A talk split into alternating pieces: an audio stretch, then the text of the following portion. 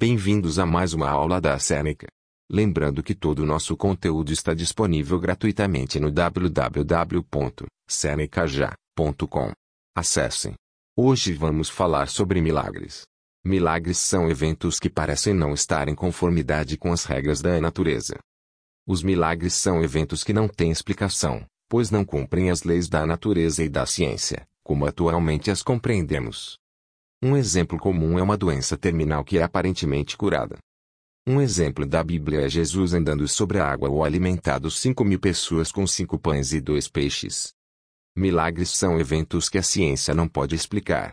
Para fiéis, se a ciência não pode explicar, isso deve mostrar que Deus existe.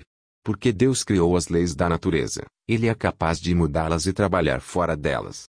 Para cristãos, judeus e muçulmanos, os milagres mostram o poder e o controle de Deus. Deus está fora da natureza. Tudo é criado, assim como a natureza. Portanto, eventos que não são naturais devem vir dele. Muitos eventos, desde o nascer do sol até o nascimento de um filho, são atos de Deus. Algumas pessoas poeticamente os chamam de milagres, mas não são exemplos do que se entende por milagres. Os argumentos dos milagres são convincentes para as pessoas que os vivenciam, mas é difícil convencer alguém que não estava lá. Milagres são inexplicáveis e funcionam fora das leis naturais. Algumas pessoas dizem que milagres são apenas eventos de sorte. A ciência talvez um dia explique o que aconteceu.